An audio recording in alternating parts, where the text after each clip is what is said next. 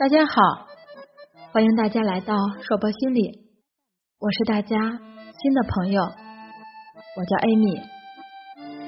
和大多数八零后一样，我们不得不面对的一个问题就是家有小学生。那么今天我将和你一起来聊聊这个话题。开学后你们可好？距离刚开学那会儿已经有两个月了，还记得九月初朋友圈这样的一句话吗？如果你有个朋友消失了，那一定是他的孩子开学了。虽然只是一句调侃，但足以说明家有小学生的各种忙碌与紧张了。不过马上就有人说了，身体上的忙碌不算什么，心理上的折磨。还是受罪呢，所以爸爸妈妈们，你们可还好？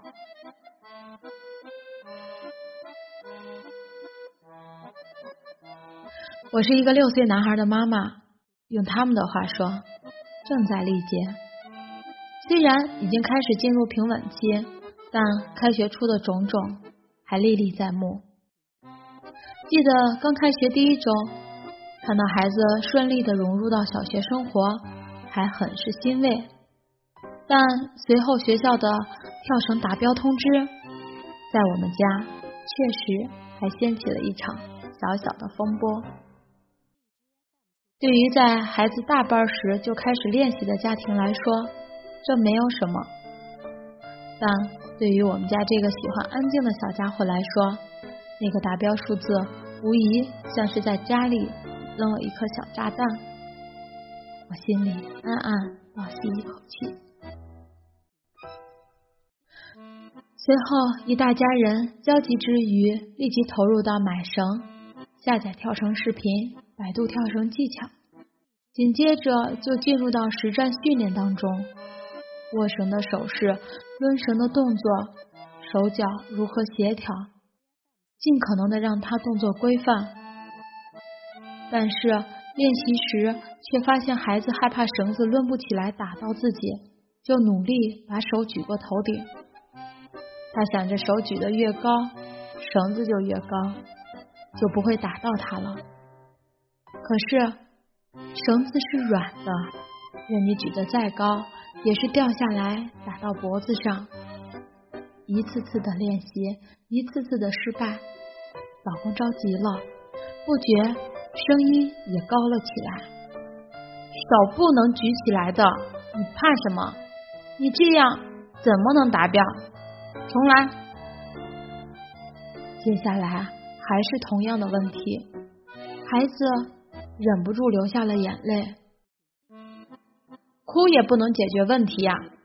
体育训练本身就是一件很辛苦的事情。老公的声音再次响起。这时，我走上前去，悄悄告诉老公，他应该是心里紧张害怕，让我试试。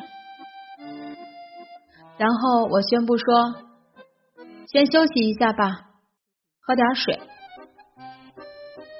老公不情愿的答应了。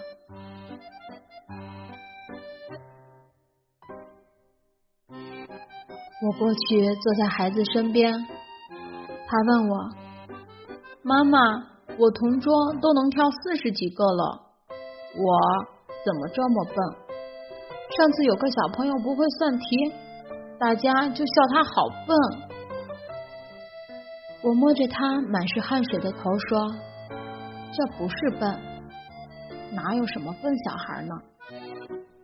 而且啊，我知道你刚才是因为觉得自己做的不够好。”才流眼泪，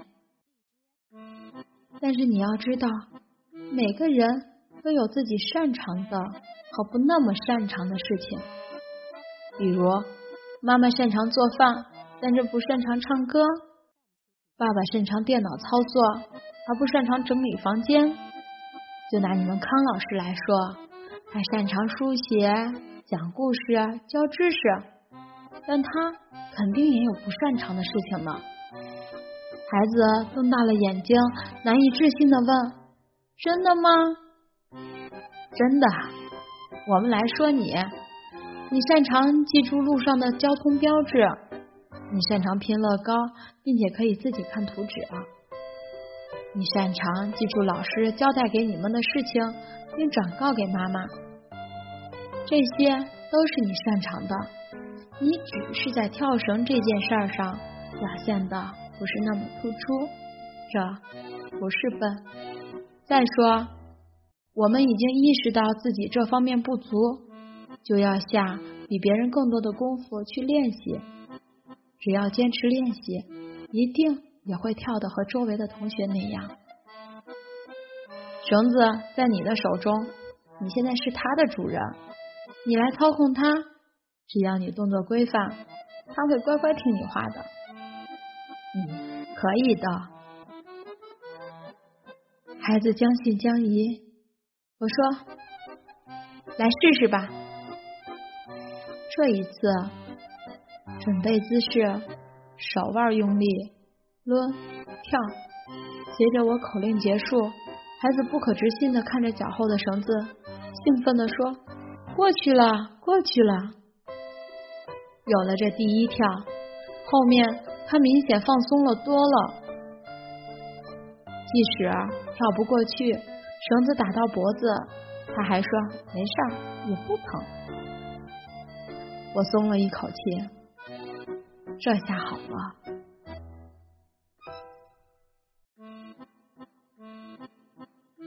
在孩子成长的路上。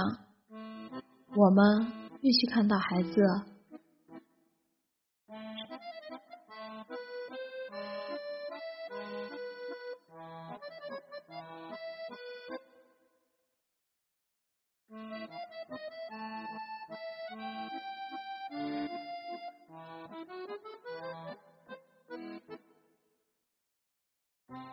在孩子成长的路上。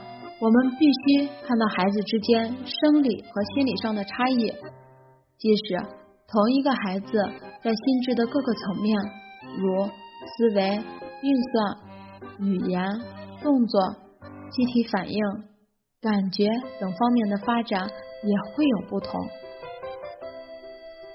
我们都知道没有十全十美的人，但很多父母却不能接受。孩子在某些方面表现出劣势，别人都会，为什么你不会的魔咒就会响起。这个时候，父母的焦急、不安，甚至抓狂的情绪，只能让孩子产生畏难、自卑情绪，甚至严重挫败孩子的自信心。其实，一开始对孩子成长过程中的各种不适应，我也紧张。我也担心，但我明白，当父母内心充满焦虑和不安全感，孩子接受到的就是畏惧和虚弱。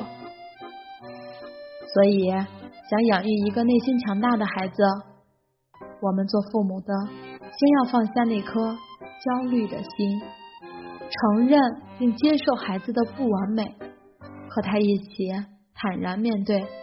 一起积极改进，一定会有意想不到的收获。最后说一句，在不到一个月的时间，我们那个小家伙从不敢跳绳，跳一个到两个连起来，现在半分钟已经可以跳七十九个，不计时连续最高纪录一百一十六个。这个结果真的让我很意外。其实一开始我甚至做好了不合格去补考的打算呢。当然，这样的成绩肯定离不开不懈的坚持。那如何陪伴他在这枯燥重复的活动中坚持下来呢？咱们下次再说。